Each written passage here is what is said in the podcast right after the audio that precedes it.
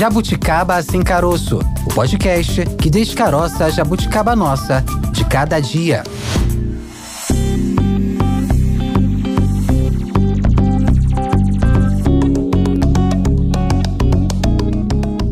Olá, tudo bem? Seja muito bem-vinda, seja muito bem-vindo ao Jabuticaba Sem Caroço, podcast da Sputnik News Brasil, falando sobre os assuntos do Brasil, falando sobre o nosso cotidiano. Hoje vamos falar sobre violência e o mais recente levantamento divulgado pelo Instituto Fogo Cruzado, instituto que trata sobre os números da criminalidade no estado do Rio de Janeiro. Esse último levantamento fala sobre as ações policiais no estado do Rio de Janeiro Janeiro e são dados alarmantes, né, Tayana? É isso, Maurício. Dados que mostram um elevado número de mortes de civis em operações policiais, com mais de três óbitos. Entre agosto de 2016 e julho de 2023, foram 1.137 mortes nessas ações consideradas pelo levantamento como chacinas. Há também a estatística de agentes de segurança mortos e baleados em serviço. De acordo com os dados, foram 758 policiais feridos e 137 mortos mortos no mesmo período. Então, para comentar esses números, a gente convida aqui para essa conversa a primeira entrevistada de hoje.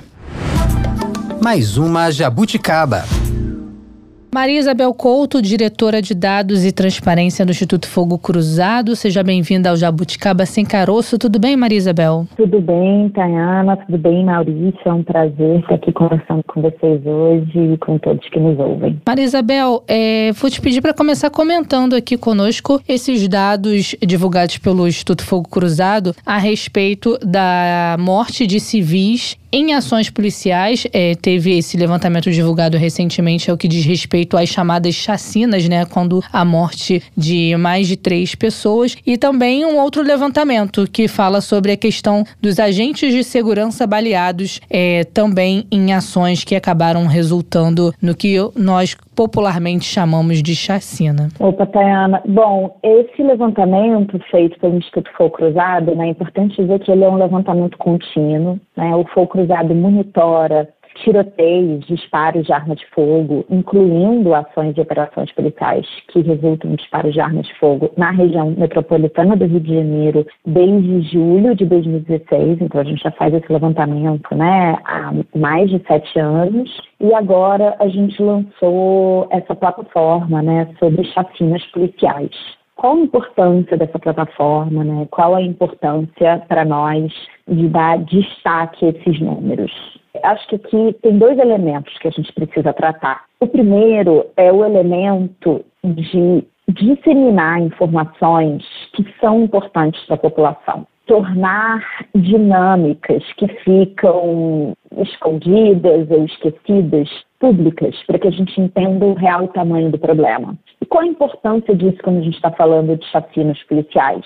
Bom, o Rio de Janeiro é muito conhecido por chacinas emblemáticas, né, que aconteceram na década de 80, 90, início dos anos 2000, como a chacina de Acari, Vigário Geral, Candelária. Mas há uns anos atrás, as pessoas tendiam a falar é, chacina não é coisa do Rio de Janeiro. Isso não é comum aqui. Acho que a, a, nova plataforma lançada pelo Instituto Fogo Cruzado mostra que isso não é verdade. Em sete anos, o Fogo Cruzado monitorou 283 chacinas policiais, que resultaram em 1.137 mortos. Vamos tentar trazer esse número, 283, para a realidade mais próxima das pessoas? A gente está falando de três chacinas policiais por semana. Não dá para dizer que isso é exceção. Isso é cotidiano.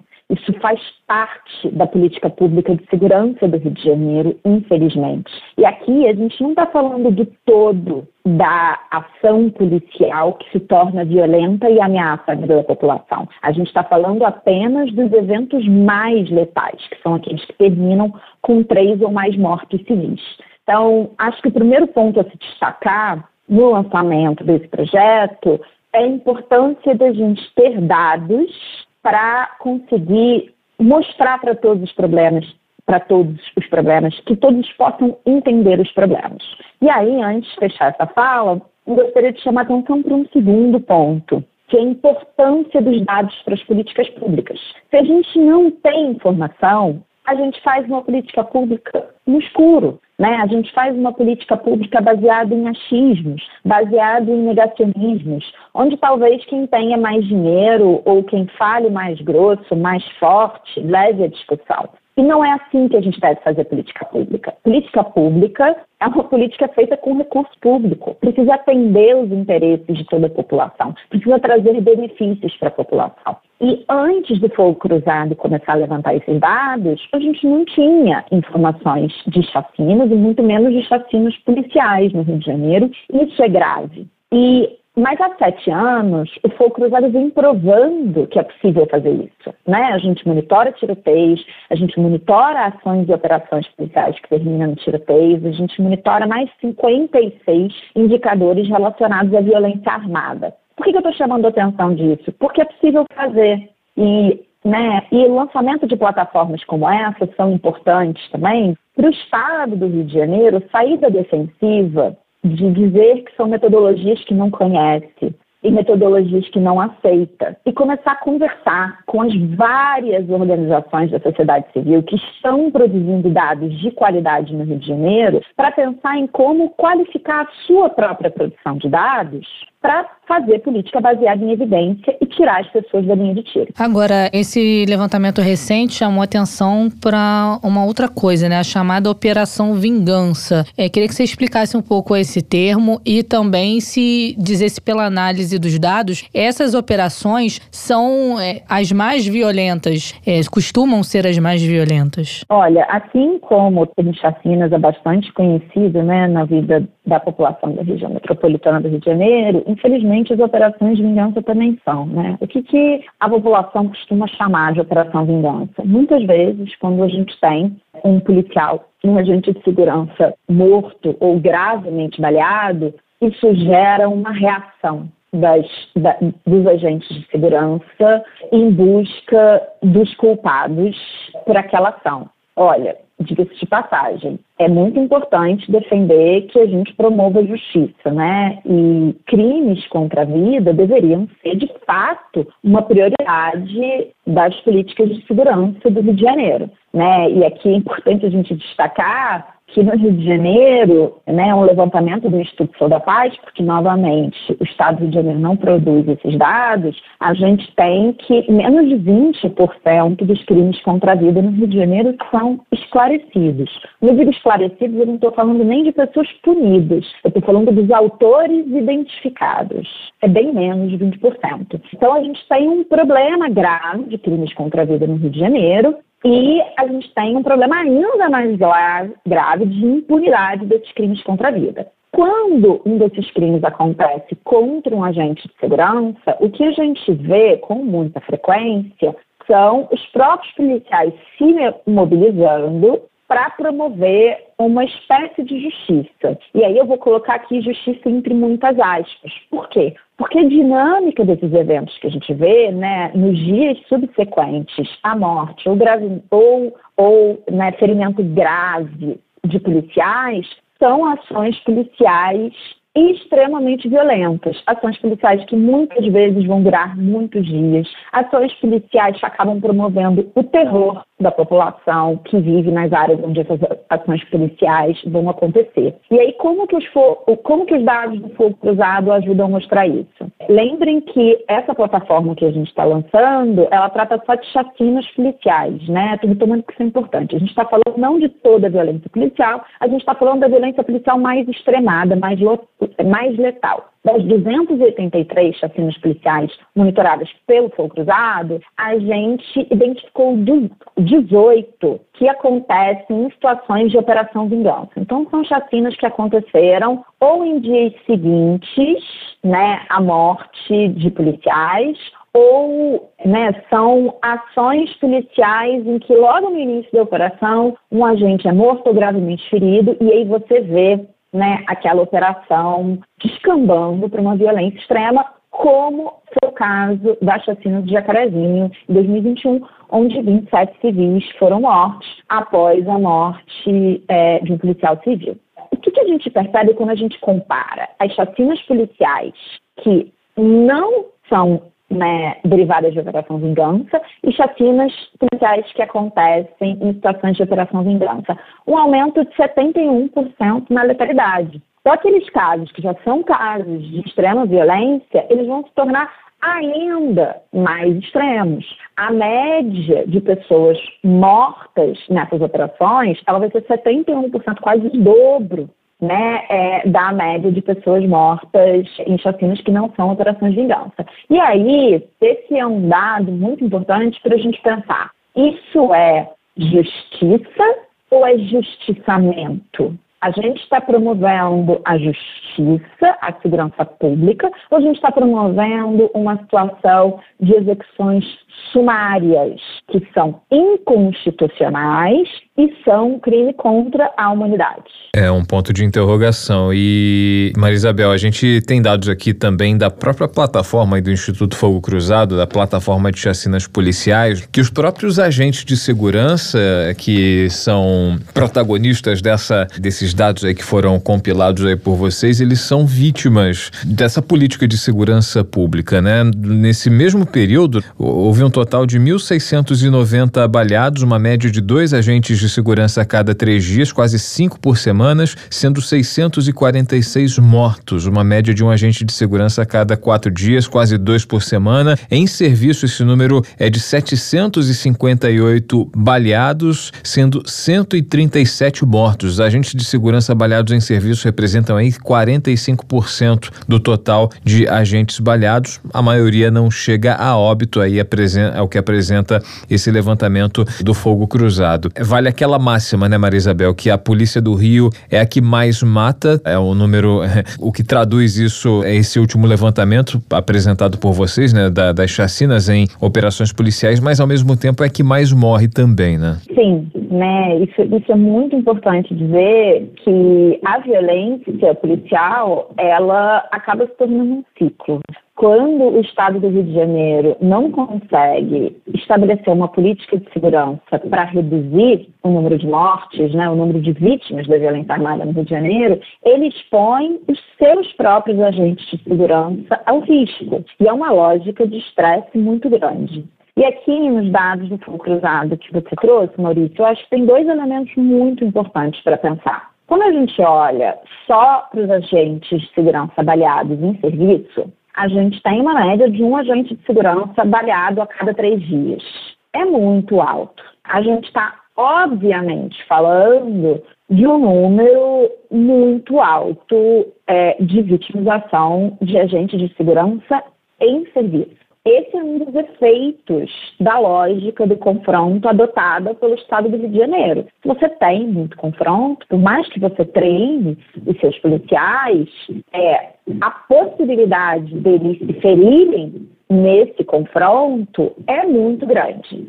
E isso precisa ser avaliado, porque isso, obviamente, é uma lógica de estresse muito grande para os policiais. Ninguém acha tranquilo levar um tiro, né? Ninguém, ninguém acha, ah, eu vou levar um tiro e vou sobreviver. Tem todo um risco, tem todo um medo de morrer nessas situações, né? Um medo da exposição dessa violência e um medo que afeta os policiais e, vamos dizer, afeta a família dos policiais. Imaginem os companheiros e companheiras dos policiais em casa, os filhos e filhas, e o medo, né? Será que aquele parente, aquela pessoa vai voltar para casa hoje ou não? Então, isso tem uma lógica de estresse que é muito cruel com os agentes de segurança, precisa ser destacada. Agora, é, quando a gente fala da violência fatal contra esses agentes, né, é importante chamar a atenção que a maior parte dos agentes de segurança baleados não vem a óbito, né? Eles não morrem. Ainda assim, a gente tem uma lógica muito,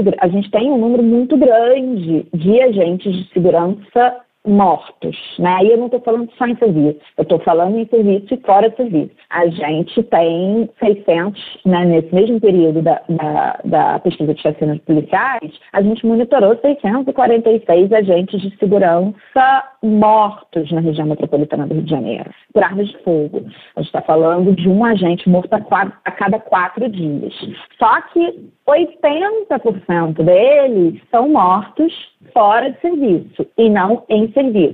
Nesse ponto, a gente percebe que a lógica de vitimização policial não é uma lógica do serviço policial necessariamente em si. E aí a gente precisa que o Estado entenda com essa lógica. Existem muitas coisas que podem estar por trás disso. Uma delas é a própria quebra de confiança da população, é, né, a quebra de confiança que existe entre a população e os agentes de segurança, o crescimento do crime organizado, né? Muitas, a gente tem muitos casos de policiais que são identificados como policiais, por exemplo, num assalto, e são mortos pela condição de serem agentes policiais. Então a gente tem que pensar aqui em como promove né, uma recuperação dessa imagem policial para que esses crimes eles não sejam naturalizados, né? E os policiais sejam defendidos e não assassinados. A gente não pode também aqui tapar o sol com a peneira e dizer que não existe uma lógica muito importante do crescimento das milícias no Rio de Janeiro e o envolvimento de policiais com a milícia que pode levar à vitimização de muitos desses policiais. Então, proteger os policiais é também combater as milícias para que os policiais não se envolvam com as milícias, para que os maus policiais que se envolveram com as milícias, que se envolveram com outras formas de crime organizado, sejam tirados da corporação e, com isso, os bons policiais, policiais estão interessados em cumprir o seu papel de funcionários públicos, sejam protegidos dessa lógica de violência que também leva à vitimização policial. Então, aqui, né, a gente tem duas lógicas muito importantes serem exploradas pelo poder público e a importância dos dados aparece aqui também para a importância da proteção dos próprios agentes de segurança.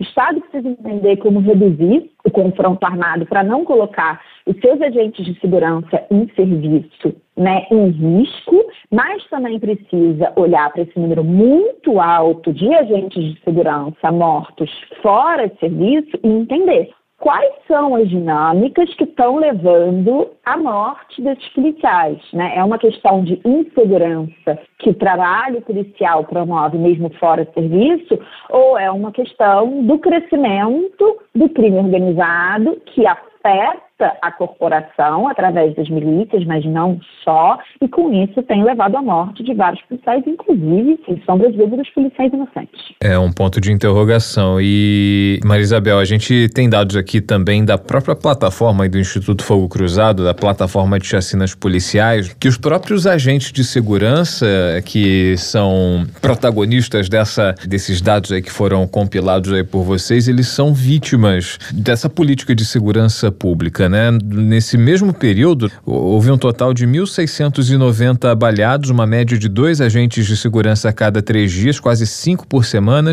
sendo 646 mortos, uma média de um agente de segurança a cada quatro dias, quase dois por semana. Em serviço, esse número é de 758 baleados, sendo 137 mortos. Agentes de segurança baleados em serviço representam aí 45% do total de agentes baleados a maioria não chega a óbito aí é o que apresenta esse levantamento do fogo cruzado. Vale aquela máxima, né, Maria Isabel, que a polícia do Rio é a que mais mata, é o número, o que traduz isso é esse último levantamento apresentado por vocês, né, da, das chacinas em operações policiais, mas ao mesmo tempo é que mais morre também, né? Sim, né, isso, isso é muito importante dizer que a violência policial, ela acaba se tornando um ciclo quando o Estado do Rio de Janeiro não consegue estabelecer uma política de segurança para reduzir o número de mortes, né, o número de vítimas da violência armada no Rio de Janeiro, ele expõe os seus próprios agentes de segurança ao risco. E é uma lógica de estresse muito grande.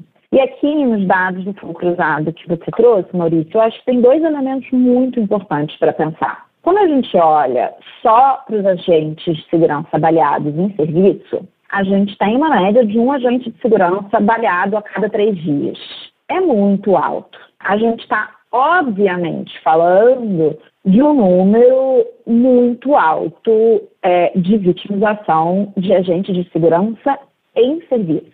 Esse é um dos efeitos da lógica do confronto adotada pelo Estado do Rio de Janeiro. Você tem muito confronto, por mais que você treine os seus policiais, é, a possibilidade deles se ferirem nesse confronto é muito grande. E isso precisa ser avaliado, porque isso, obviamente, é uma lógica de estresse muito grande para os policiais. Ninguém acha tranquilo levar um tiro, né? Ninguém, ninguém acha, ah, eu vou levar um tiro e vou sobreviver tem todo um risco, tem todo um medo de morrer nessas situações, né? Um medo da exposição dessa violência e um medo que afeta os policiais e, vamos dizer, afeta a família dos policiais. Imaginem os companheiros e companheiras desses policiais em casa, os filhos e filhas e o medo, né? Será que aquele parente, aquela pessoa vai voltar para casa hoje ou não? Então, isso tem uma lógica de estresse que é muito cruel com os agentes de segurança, precisa ser destacada. Agora, é, quando a gente fala da violência fatal contra esses agentes, né, é importante chamar a atenção que a maior parte dos agentes de segurança baleados não vem a óbito, né? Eles não morrem. Ainda assim, a gente tem uma lógica muito, a gente tem um número muito grande de agentes de segurança mortos, né? E eu não estou falando só em serviço, eu estou falando em serviço e fora de serviço. A gente tem 600, né, nesse mesmo período da, da, da pesquisa de chacinas policiais, a gente monitorou 646 agentes de segurança mortos na região metropolitana do Rio de Janeiro, por armas de fogo. A gente está falando de um agente morto a, a cada quatro dias. Só que 80% deles são mortos fora de serviço e não em serviço. Nesse ponto, a gente percebe que a lógica de vitimização policial não é uma lógica do serviço policial necessariamente em si. E aí a gente precisa que o Estado entenda com essa lógica. Existem muitas coisas que podem estar por trás disso. Uma delas é a própria quebra de confiança da população, é, né, a quebra de confiança que existe entre a população e os agentes de segurança, o crescimento do crime organizado, né? Muitas, a gente tem muitos casos de policiais que são identificados como policiais, por exemplo, num assalto, e são mortos pela condição de serem agentes policiais. Então a gente tem que pensar aqui em como promove né, uma recuperação dessa imagem policial para que esses crimes eles não sejam naturalizados, né? E os policiais sejam defendidos e não assassinados. A gente não pode também aqui tapar o sol com a peneira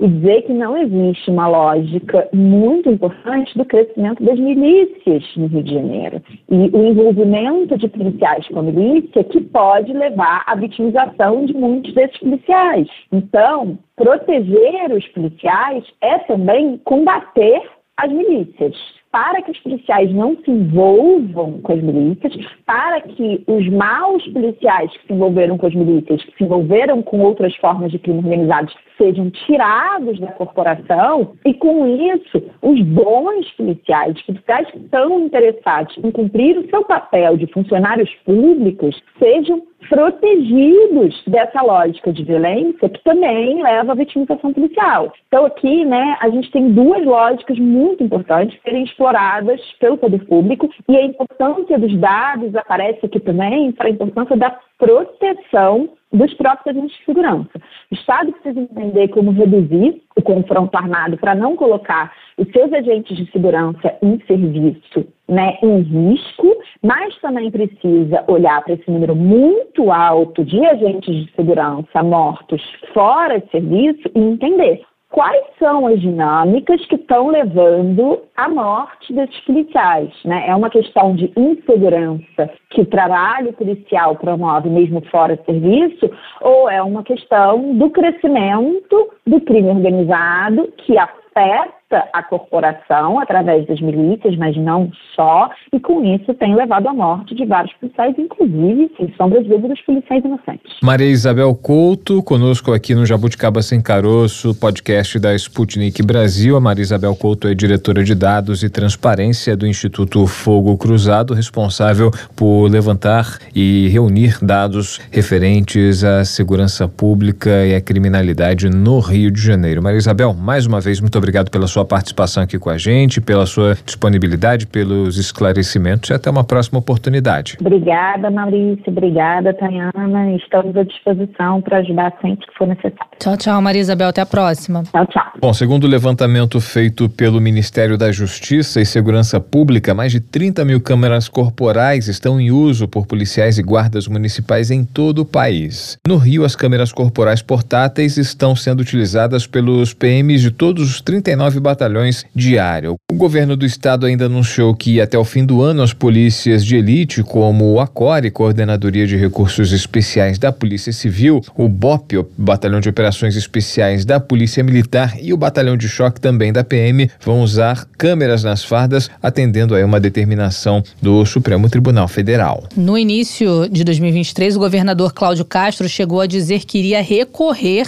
entre aspas, até o fim, contra a instalação de câmeras no BOP e na CORE, mas em junho deste ano, o ministro Edson Fachin, do STF, negou esse pedido. Então, nós vamos chamar agora o nosso segundo convidado deste episódio para continuar debatendo essa questão envolvendo a polícia do Rio de Janeiro. Só quem vive é quem sabe. Robson Rodrigues, antropólogo, pesquisador do Laboratório de Análise da Violência da Universidade do Estado do Rio de Janeiro, a UERJ, e coronel da Reserva da Polícia Militar do Estado do Rio de Janeiro. Seja bem-vindo aqui ao Jabuticaba Sem Caroço, tudo bem? Tudo bem, eu que agradeço a oportunidade de estar conversando com vocês. Robson, a gente constantemente vê sendo abordado pela mídia essa questão de levantamentos mostrando números elevados ao que diz respeito à morte de civis em operações policiais. Recentemente tivemos esse levantamento do Instituto Fogo Cruzado, mostrando aí um elevado número de mortes entre agosto de 2016 e julho de 2023, 1.137 mortes em ações que o levantamento aponta como chacina, aquelas ações com mais de três mortes. Eu queria te perguntar o que explica é, essa constância, né? Porque a impressão que se tem é que esses números não caem. Olha, tem várias, vamos dizer assim, vários fatores que têm determinado esse fenômeno. Né? Então, é, nós temos desde a fragilidade do, do, sistema de segurança pública, né? a gente não pode também deixar de observar a complexidade da segurança pública aqui, mas mesmo por isso, por isso mesmo é que é, deveríamos ter políticas mais acertadas eu estou falando da fragilidade de todo um sistema, não estou falando só, da, da, no caso das polícias estaduais. Você tem uma série de questões que vão alimentar uma criminalidade e você vai ter é, uma incapacidade do Estado controlar de uma forma inteligente, racional, esse tipo de criminalidade. E aí você vê também um outro fator, a gente pode observar aí, que é uma certa legitimação por parte de muitos setores da nossa sociedade, infelizmente. Então, muitas vezes a polícia ela se equivoca, usa essa força letal de uma forma até abusiva. Não estou dizendo que em determinados momentos, que é muito provável que haja e que há mesmo, que ocorre, porque dada essa complexidade de não ter sido controlado, não ter sido de uma forma preventiva, evitado que esses criminosos estabelecessem de uma forma muito violenta, armadas. Então, todos esses fatores chegam na ponta da linha. Então, no confronto existem ah, depois de muitas falhas, você tem esses problemas dessa letalidade. Mas essa letalidade ela tem uma localização. Ela está localizada em comunidades mais, vulneráveis, mais vulneráveis né, socialmente. Você tem um direcionamento que muitas vezes a polícia vai falar que não, mas no resultado é um direcionamento para as pessoas pretas, as pessoas que estão nessas comunidades periféricas, onde tem pouca visibilidade, inclusive, da própria sociedade. Então, infelizmente, todos esses fatores levam a esse resultado, né? esse resultado que não é nada positivo, não é nada confortável para uma sociedade que, que pretende é, estar em um nível, um patamar civilizatório dentro de uma certa normalidade. Então, isso não é o que ocorre. É, mesmo dadas essas, todas essas complexidades, aí mesmo é que nós teríamos que ter políticas mais acertadas, é, um entendimento, uma clareza de como essas coisas acontecem, verificar todas essas disfuncionalidades do nosso sistema de segurança pública e justiça criminal, para aí sim a gente propor políticas mais acertadas, respeitando os direitos humanos e qualificando, entendendo também a polícia. Os policiais são trabalhadores e tem que entender que tem os desvios, mas tem condições precárias de trabalho é, e o Estado muitas vezes é insensível tanto para aquele que recebe essa violência letal, quanto para aquele que está nesse meio está praticando, no sentido de entender melhor a situação. E você entendendo melhor a situação de todos esses atores envolvidos nesses problemas, você tem uma chance e você propor políticas mais acertadas. É o que não ocorre. Robson, no fim do ano passado, houve um pedido do Supremo Tribunal Federal ao governo do estado do Rio, pedido esse de apresentação de um plano para redução dos índices de violência. Então, o governo do estado apresentou esse plano ao Supremo. Esse conteúdo apresentado pelo governador Cláudio Castro, esse conteúdo, ele tem alguma eficácia? Ele ele é, é execuível, ele é realizável, dá para ser colocado em prática? Olha, na prática não tem sido, né? A gente tem verificado é, várias, vários subterfúgios para poder burlar essas observações que são acertadas no meu entendimento. É claro que ninguém, nenhuma sociedade toler deveria tolerar esse tipo, esses níveis de violência que nós verificamos, tanto da violência por parte de uma criminalidade que acaba se estabelecendo nas próprias fragilidades desse sistema, quanto nas respostas que o Estado tem apresentado. Né? Então, não se deve tolerar nenhuma coisa nem outra. É preciso cobrar das nossas instituições, dos nossos governantes, para que proponham políticas mais criativas, mais acertadas, porque isso é, não nos dignifica enquanto sociedade. É, então a gente vê que o STF, muitos vão falar que ele adentrou uma seara que não seria dele, mas ele só está chamando atenção para princípios basilares da ação da administração pública, no caso do governo, do Estado, é de que é preciso oportunidade e conveniência para que você pratique suas ações. Não justifica, em nome de se, se controlar o crime, você praticar desvios e, e, com uma força muito desproporcional. O que o STF está. A mensagem que o STF mandou foi: observem essa razoabilidade. Ou seja, é razoável você fazer, por exemplo, para para se recuperar, a pretexto de se recuperar uma carga roubada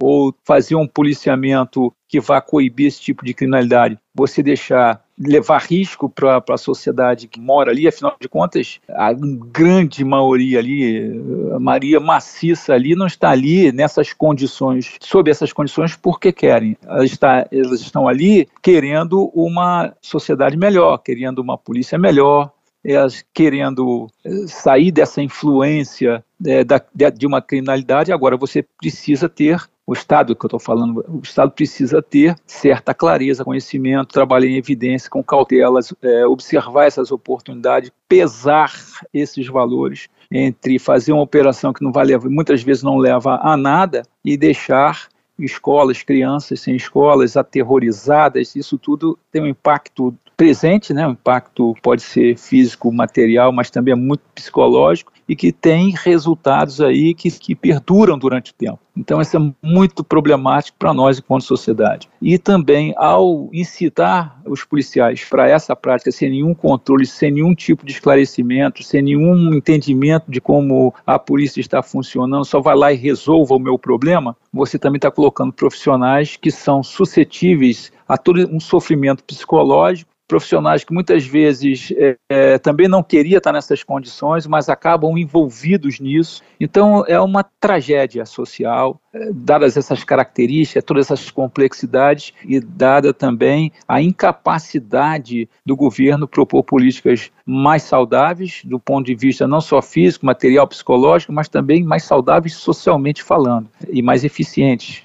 portanto. Então a gente está aí há décadas nesse círculo vicioso. Esse círculo vicioso tem produzido esses números que só têm crescido. Isso mostra que nenhuma ação tem sido praticada para conter, ou pelo menos para atuar e controlar os fatores que produzem esse tipo de ambiência que não é nada positivo, como eu falei, para a sociedade como um todo. Robson, e essa mudança de mentalidade a qual você se referiu, ela, na sua opinião, pode contribuir com a recuperação da confiança da população na polícia militar como instituição? Exatamente, são dois fatores que precisam estar no radar de qualquer gestor de polícia. Não só além da criminalidade, você precisa de controlar, de ter o controle interno, né? E o controle interno de dois fatores. Primeiro, é a violência né, excessiva, não a viol aquela violência legal, no caso, evidentemente, de, um, de uma ação injusta, ilícita. Seria justa, seria le legítima uma reação de defesa do policial. Mas se você conseguir evitar esses fatores de risco para a população, com tudo isso que eu te falei, seria melhor e aí a gente poderia reduzir esses números para também patamares que seriam justificados no caso de situações tão complexas como o Rio de Janeiro. Mas tem muito mato para ser cortado aí, tem muito trabalho para ser feito. E o outro fator é a corrupção. São dois fatores que andam de mãos dadas e que, e que tem, devem ser, ser entendidos como assim condutas factíveis né, e que a polícia precisa ouvir, ter suas ouvidorias. E, e, nós perdemos aqui a segurança, a Secretaria de Segurança por muito tempo. Nós tínhamos ouvidorias, nós tínhamos corridorias externas, né? no caso, a corredoria externa às instituições policiais. Isso era um outro fator de controle. E precisávamos também de uma atuação mais concreta, mais contundente do próprio órgão que tem como função a fiscalização da atividade policial, que é o Ministério Público. Então, isso tudo tem que estar posto, aí sim nós vamos trocar essa mentalidade e todas as vezes que a polícia tenta se aproximar da população, o nível de legitimidade ele cresce. Mas se se tenta fazer essa aproximação sem, sem que uma mudança nas estruturas, mudança na entrega, na qualidade, na proteção desse policial também, porque às vezes ele se, no meio de toda uma insegurança, condições precárias de trabalho, muitas vezes ele vai reagir mal. Então é preciso de todo esse controle, mas entendendo que o, o policial ele não é uma máquina, embora muitas vezes a própria polícia ela vai usar um neologismo, ou maquinizar o homem dentro de um etos militar, de um etos guerreiro, e, e que, em outras palavras, é a brutalização do seu próprio integrante, do seu próprio policial por entender que essa seria a única forma de reação, de resposta, e que, ao ser legitimada, leva a uma, uma confiança, uma autoconfiança dos gestores. Isso não pode ser, evidentemente, a crítica é muito, tem que ser muito bem recebida, tá? separar uma crítica construtiva de uma crítica que não produz nada, mas tem críticas muito importantes, interessantes, ouvir essa população que sofre, porque ela é destinatária dos serviços e o nível de legitimidade dessas instituições se mede nessas regiões. Evidentemente que o Estado também, como um todo, perdeu, historicamente, vem perdendo é, muito da sua legitimidade. Isso se comunica com a polícia e a polícia é muito responsável também pela perda da legitimidade do Estado nessas regiões. Então é preciso que o Estado faça a sua parte, resgate essa dívida histórica com, com essas populações e que também possa observar a polícia não como máquina que vai resolver um problema ali pontual, mas como seres humanos que precisam ser também observados, cuidados e controlados, porque não são máquinas, eles erram, mas quando bem qualificados, amparados, a chance de erro é menor. Agora, eu estou separando aqui o profissional do criminoso de farda, do criminoso que verga ali a uniforme da Polícia Civil ou das outras instituições policiais. Não estou falando isso, estou falando do profissional. E muitas vezes há uma crítica que não entende, uma crítica até justa em até um momento, mas no outro momento erra, porque não entende que nós temos que contar com esses profissionais e temos que valorizar esse profissional e cobrar do Estado para que ele também observe isso, porque observando melhores condições para esse profissional, a chance do erro diminui porque são situações complexas. Se não tiver o amparo, se não tiver a retaguarda, se não tiver um apoio de saúde, saúde física, saúde mental, é a mesma coisa. Ele vai produzir mais problemas, vai causar problema não só para a sociedade, mas para ele próprio, né? O bom profissional. O mau profissional, a resposta é a prisão. Tá certo, Robson Rodrigues, antropólogo, pesquisador do Laboratório de Análise da Violência da Universidade do Estado do Rio de Janeiro, a UERJ, e coronel da Reserva da Polícia Militar do Rio de Janeiro. Muito obrigada, Robson, por esse bate-papo e até uma próxima oportunidade oportunidade. Então, a próxima eu que agradeço. Um abraço, um abraço a vocês e ao seu público. Tchau, tchau, Robson. Obrigada. Tchau. Pois é, tá aí. Em meio à interminável crise na segurança pública, o Rio está passando por mais uma reformulação no setor, setor esse que é considerado o mais sensível do Estado. Cinco anos depois da extinção da pasta e a criação das secretarias de Polícia Civil e de Polícia Militar, por determinação do então governador Wilson Witzel, a Secretaria de Segurança Pública foi recriada no fim de novembro pelo governador governador Cláudio Castro. E essa medida, né, importante a gente destacar, teria sido tomada por pressões do governo federal para dar suporte, para dar apoio às ações policiais no estado do Rio. Isso porque desde novembro está em vigor o decreto de garantia da lei e da ordem. Em portos e aeroportos do estado, a operação deve durar até 3 de maio do ano que vem, foi autorizada pelo presidente Lula. Vamos continuar então, Maurício, debatendo essa questão. Polícia do Rio de Janeiro, a que mais mata e a que mais morre, trazendo aqui para essa conversa o nosso terceiro convidado de hoje. Para onde vamos? Lembrando que estamos nas redes sociais. Opa! Tem o Instagram agora também, arroba jabuticaba SC e o nosso tradicional Twitter, que é o arroba jabuticaba SC. Você pode nos seguir e também interagir conosco por lá. É só acessar, então siga, curta, compartilhe, fique com a gente sempre. Paulo Storani, mestre em Antropologia Social pela Universidade Federal Fluminense, capitão veterano do Batalhão de Operações Especiais da Polícia Militar do Rio de Janeiro. Seja bem-vindo, Paulo Storani, aqui ao Jabuticaba Sem Caroço, tudo bem? Tudo bem. Uma saudação a todos que estamos ouvindo. Eu muito, muito obrigado pelo convite. A gente que agradece a tua disponibilidade. Vou começar te perguntando sobre essa mudança que, na verdade, é um retorno aqui no Rio de Janeiro. Nós tivemos o anúncio da volta da Secretaria de Estado de Segurança. Queria que você comentasse isso e se, na tua opinião, isso pode, de certa forma, amenizar essa crise de segurança que a gente está vivendo no momento no Estado. Isso, pelo menos, ajuda o governo estadual a estabelecer uma política pública clara em relação ao tema segurança pública, envolvendo tanto a Polícia Militar quanto a Polícia Civil, mas também a Polícia Técnica, que embora esteja sob responsabilidade da Polícia Civil, ela tem um papel fundamental na elucidação de crimes para chegar à autoria de fatos tipificados como crime. Agora, não necessariamente haveria necessidade disso se tivesse né, no governo do Estado o secretário de governo, e normalmente esse é o gerente do governo estadual, estando ali abaixo do governador, que teria essa responsabilidade de gerenciar as políticas públicas das secretarias. Como essa figura, embora seja importante, ela nunca é usada da forma que deve ser usada, é, é a por bem você ter um órgão que estabeleça é, como instituições ligadas a, um, a, uma condição afim, no caso segurança pública, Polícia Militar, Polícia Civil, deve agir de uma forma integrada, que necessariamente são duas instituições que se complementam na segurança pública, mas que precisam desenvolver é, metas individuais, institucionais,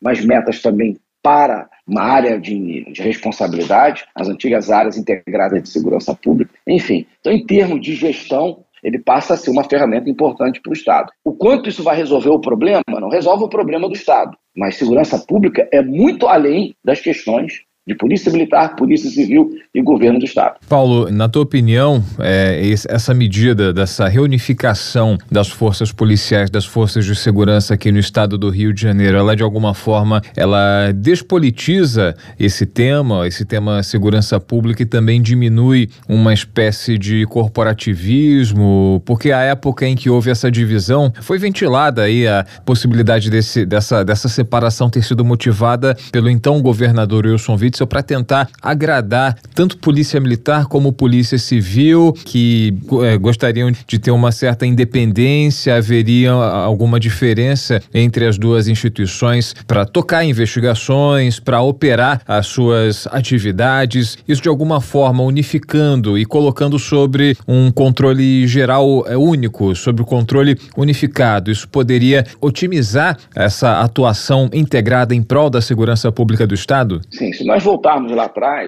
eu concordo com essa visão que houve ali uma certa, vou dizer, reivindicação por parte das instituições policiais que retornassem ao status de secretaria no modelo que foi implementado lá no governo Brizola, né, que foi quando estabeleceu Secretaria de Estado de Polícia Militar e de Polícia Civil. Sem dúvida nenhuma, isso eleva o status dessas instituições. Mas, ao meu ver, termos administrativos, isso aí só vai criar cargos, na verdade, é criar ali uma relação é, política, uma influência política nessas instituições, mas é, é bem certo que, independente de qualquer coisa, a política interfere sim, tanto nas políticas públicas desenvolvidas, mas também como interfere nessas instituições até quando se vai escolher determinados comandos, principalmente aqueles comandos é, estratégicos é, dentro dessas instituições. Vimos recentemente uma situação semelhante na Polícia Civil, com uma troca seguida da outra, que na verdade foram ali ingerências políticas. Então, independente de qualquer coisa,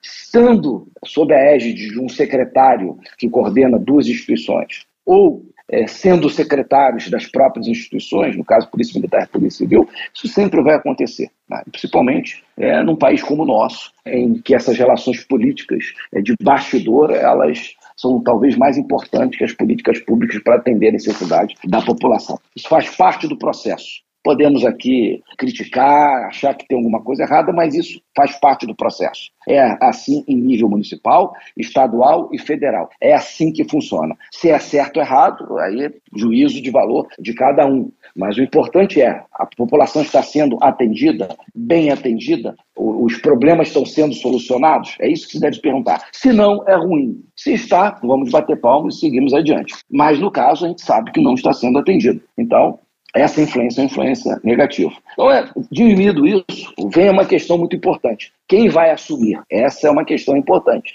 Porque sempre houve, até por conta, eu, eu tenho um, a minha pesquisa de mestrado e foi transformado em um livro pelo Instituto é de pesquisa comparada de violência, o INTC, e é, é, um dos volumes que fala, fala, uma coleção que fala sobre direitos humanos, segurança e violência, que a, essa disputa das instituições, polícia militar e polícia civil, ela deveu-se até à forma como a imprensa, é, eu estou falando anos 50, anos 60, ela enaltecia as instituições na medida que elas iam é, apresentando resultados. Lembrando que a polícia militar só entra nesse cenário é, mais forte é, já nos anos 70. Mas antigamente era a Polícia Civil e duas vertentes de uma polícia que resolvia muito na negociação e a outra que resolvia no bandido bom, bandido morto. Né? Isso caracterizou a política pública no Brasil a partir desses modelos. Quando entra a polícia militar, aí você tem uma outra condição e você viu a partir daí as instituições disputando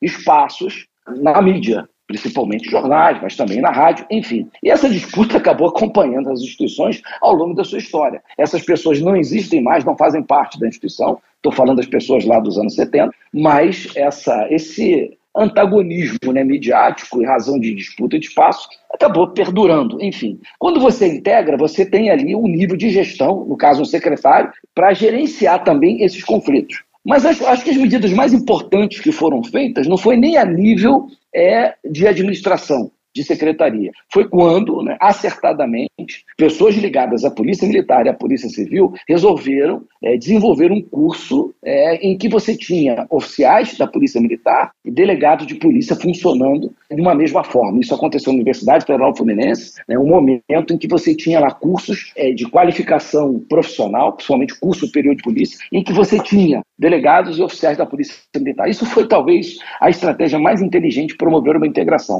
Depois isso foi deixado de fazer e novamente você começou a ver a nova gênese desse antagonismo. Então, o que foi feito lá atrás é houve um retrocesso e a, a, as políticas no Brasil, políticas públicas, né, tanto de segurança como qualquer outra, ela é marcado por avanços e retrocessos. Esse foi um grande retrocesso. E criar duas secretarias, você está ali, de uma certa forma, alimentando é, esse afastamento. Essa ligação, essa integração, ela depende muito da forma como um secretário de Polícia Militar, de Polícia Civil, eles conversam entre si, começa lá em cima, e como os órgãos ali abaixo deles, nós estamos falando de comandos intermediários, estamos falando de comando de unidade, quer seja uma delegacia, quer seja um batalhão, como eles interagem entre si para atender a população. Se estava havendo uma situação como essa, um afastamento, sem dúvida nenhuma, um secretário habilidoso, uma pessoa capaz de ter uma visão mais ampla e com essa capacidade de fazer promover essa integração, quem ganha, sem dúvida nenhuma, é a população.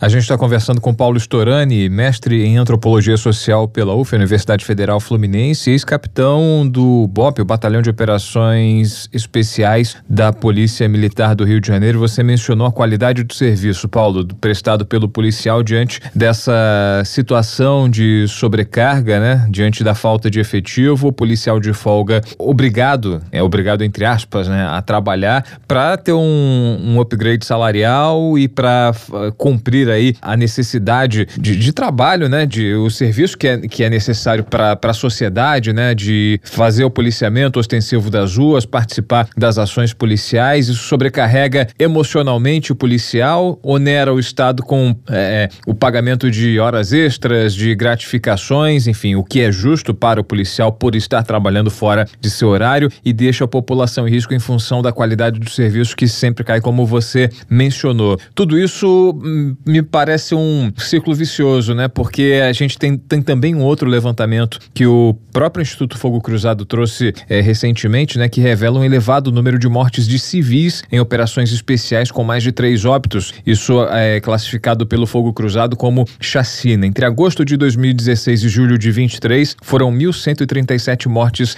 nas ações que o levantamento considera como chacinas. Você considera que esses dois levantamentos têm é, interligação, têm razões interligadas? Olha, eu não duvido disso. Tá, sem dúvida nenhuma, um agente de segurança pública que não está na sua plena capacidade, diante de um cenário né, ambíguo muitas das vezes, porque você não consegue identificar num ambiente turbulento, com grande concentração populacional ou de movimento, em razão até da sua própria presença, você vê um indivíduo armado e alguém do lado dele. Quem pode estar do lado dele pode não ser alguém que esteja com intenção criminosa, pode ser simplesmente um morador que está ali no, no, na hora errada e no local errado. E quando você vai é, enfrentar um criminoso armado, pode ser que esse que esteja ao lado, um inocente possa vir a ser atingido da mesma forma que o policial, quando ele está agindo, pode ter passado dele um inocente que esteja ali atravessando ou tentando sair daquela condição e ser alvejado por tiros, né? É, desferidos por criminosos que querem acertar o policial e acaba acertando o inocente. E no final das contas, essa responsabilidade sempre se recai sobre a polícia e dificilmente você vê um movimento ou qualquer outra ação de especialistas ou a própria mídia, por exemplo, imputando responsabilidade nos criminosos. Isso eu falo porque os policiais são alcançáveis. Então, sim, tem uma relação direta nessas, né, em todas essas questões, sem dúvida nenhuma. O cenário que hoje do Rio de Janeiro ele, ele é crítico em todos os aspectos, mas devo lembrar também que a gente precisa se questionar o nível de violência da criminalidade que a gente encontra no Rio de Janeiro. E eu, eu não vou falar só no, no crime com, com arma de fogo. Vimos aí através das redes sociais, por isso que eu acho muito importante esse acesso às redes sociais, me preocupa muito uma tentativa de regulação, né, de cerceamento da, da expressão, da liberdade de expressão, movimentos esses que a gente vê nos tribunais superiores, isso é muito preocupante advindo deles, mas o governo federal vem desde da campanha e, e a todo momento, principalmente esse senhor que é ministro da Justiça, ou está ministro da Justiça, falando sobre isso, é muito preocupante. Mas tivemos cenas muito violentas de criminosos é, agredindo é, transeuntes para um furto de celular vai furtar o celular e vai tomar uma cervejinha depois. Então, segundo o governo federal, não vê problema nenhum nisso, quando na verdade o grande crime começa com esse tipo de crime, com esse nível de violência. Então, você mate uma vida de uma pessoa por causa do celular. Você esfaqueia um jovem que está na praia e que veio visitar o Rio de Janeiro para um show de uma cantora internacional para furtar ali um celular. Criminoso esse que 12 horas antes já tinha sido preso e foi libertado naquilo que eu imputo hoje como talvez um, uma das piores ideias que já surgiram nos últimos 40 anos em relação à segurança pública, que é a audiência de custódia da forma que estão fazendo. Não a audiência de custódia em si, mas da forma que estão fazendo, liberando criminosos com essa periculosidade. Então, esse é o cenário que nós estamos experimentando. Então, se você começa a ver violência nesse nível, para você roubar alguma coisa de alguém, se apropriar de algo que não é seu, você usa esse nível de violência, não só agressão física, como aconteceu com o senhor em Copacabana dois dias atrás, mas também, como o caso do menino lá que foi esfaqueado e perdeu a sua vida, um nível de violência. E que você projeta isso para essas instâncias maiores da criminalidade, principalmente o crime organizado, quer seja traficante, quer seja um miliciano, você vê o nível de violência dessas pessoas. Então, você precisa de uma instituição policial que combata essa atividade criminosa, que vai encontrar, na tentativa de combater, naquele território dominado por esses criminosos, por essas facções criminosas, um nível de controle e um nível de armamento para esse controle é que beira aí a forças paramilitares. É isso que nós encontramos hoje aqui no Rio de Janeiro. E nesse enfrentamento, que você precisa ter no mínimo uma equivalência bélica para você poder enfrentar, e lembrando aqui aos nossos ouvintes que a Polícia Militar do Rio de Janeiro só veio adotar fuzil em 95 em razão do empréstimo que foi feito pelas Forças Armadas de 500 unidades. Eu estava no BOP nessa época. E, e, e só que os primeiros fuzis apreendidos na mão de traficantes são de 1984. 84 85. O que significa isso? Dez anos as instituições policiais não tinham capacidade bélica de enfrentar essas facções criminosas, principalmente narcotraficantes, que consolidaram-se a partir da inoperância das instituições policiais por decisões políticas e passaram a controlar territórios é, no Rio de Janeiro, num processo que eu imputo muito semelhante ao que vemos no México hoje. No México existem regiões que eles determinam tudo, eles têm leis próprias, eles determinam quem vai ser o governante. É, quem determina isso? As facções criminosas, os cartéis. Então a gente chama de que o, Rio, o Brasil, a partir do Rio de Janeiro, começa um processo de mexicanização. Enfim, então nesse enfrentamento, nesse nível é, de enfrentamento, é óbvio, né? nós temos perda de vidas humanas, inocentes, mas nós temos policiais e nós temos os criminosos. E me preocupa muito quando eu vejo no discurso, né, sempre olhando para o lado policial, como o policial fosse o mal que estava tirando a vida de criminosos que estão ali somente comercializando uma droga e que parece que eles não têm armas, parece que eles não controlam territórios, parece que se chega lá e dá um papo neles, se tomar uma cervejinha com eles, vão sair contigo é, já presos, vão entregar droga, não tem arma, enfim, não é essa a realidade, por favor. Então, se nós vamos é, fazer uma análise de cenário, nós temos que fazer uma análise ampla de cenário. E mais do que tudo, nós estamos falando de uma consequência de um problema cuja causa a gente não atua. Eu costumo dizer, Maurício, é que quando aqui no, Janeiro, no Brasil, se nós é, tivéssemos uma imagem da violência como uma doença, Tipo uma diabetes, por exemplo. Desde lá dos anos 80, especificamente 84, com a publicação da Lei de Execuções Penais, até agora, esse, esse doente diabético está sendo tratado com refrigerante e com doce. Ou seja, todas as medidas que foram feitas desde 84 até agora, com algumas tentativas de uma terapia muito mais é, é, dura, muito mais agressiva no sentido de resolver um problema, no sentido de interromper esse ciclo vicioso que você observou no aspecto da polícia que eu trago para a segurança pública, é, foram obstadas ou foram descaracterizadas ou no Congresso Nacional, quando a legislação estava sendo é, é, é, é discutida, ou nos tribunais superiores, quer seja STJ, quer seja STF. Ou seja, continuamos tratando a violência é, com uma, uma forma de tornar o ambiente mais violento. É muito preocupante isso. Paulo Storani, mestre em antropologia social pela Universidade Federal Fluminense, capitão veterano do Batalhão de Operações Policiais Especiais da Polícia Militar do Estado do Rio de Janeiro, BOP. Muito obrigada pela sua participação, Storani, aqui no Jabuticaba Sem Caroço e fica o convite para um retorno em próximas oportunidades. Estarei sempre à disposição, podem contar comigo. Muito obrigado pelo convite e uma saudações a todos, mas temos que ter esperança. O cenário é ruim, vai se agravar, nós vivemos nos últimos quatro anos recordes de redução dos indicadores de violência até o ano passado. 2023, esses indicadores vão, vão apresentar um grande retrocesso, principalmente aqui no Rio de Janeiro, ou seja, voltaremos a modelos próximos do período mais violento da nossa história, que foi dos anos 90, e era o meu período do BOP. Mas mesmo assim, nós precisamos continuar acreditando, tentarmos escolher melhor nossos representantes, principalmente no legislativo, mas principalmente no executivo. Porque se não for assim, é um problema, né? Ver que várias pessoas buscam oportunidade em outros países porque em razão dessa explosão de violência que aconteceu a partir de 1 de janeiro para cá. Aí a pergunta que se faz, o que aconteceu a partir de 1 de janeiro, diferente do que havia acontecido antes? Então é uma preocupação minha, que acompanha esse tema há 40 anos, mas eu espero, não vou mudar do Brasil absolutamente, acredito aqui que eu tenho uma grande responsabilidade né, com a minha família, um instituto que eu, minha esposa e minha filha a gente mantém atendendo jovens de comunidade, mas esse é o caminho. E vamos esperar que os nossos governantes, eles realmente se imbuam do espírito público né, e passem a fazer aquilo que é necessário para atender a população. Muito obrigado, um grande abraço a todos. Paulo, muito obrigado, até a próxima. Muito obrigado pelo convite.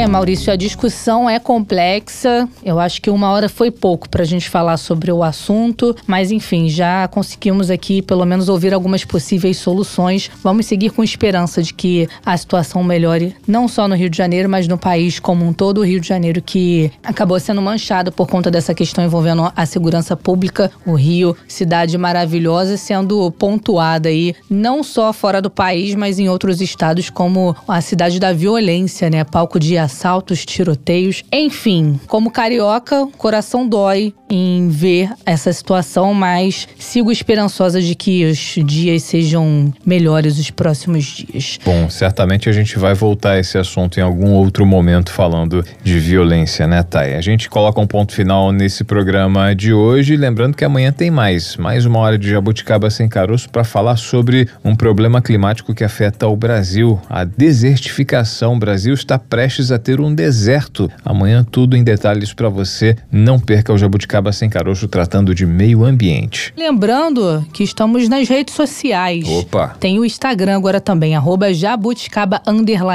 SC e o nosso tradicional Twitter, que é o arroba jabuticaba SC. Você pode nos seguir e também interagir conosco por lá. É só acessar, então siga, curta, compartilhe, fique com a gente sempre. Tchau, tchau, Maurício. Até amanhã. Até amanhã. Amanhã tem mais. Tchau, tchau. Jabuticaba Sem Caroço, o podcast que descaroça a jabuticaba nossa de cada dia.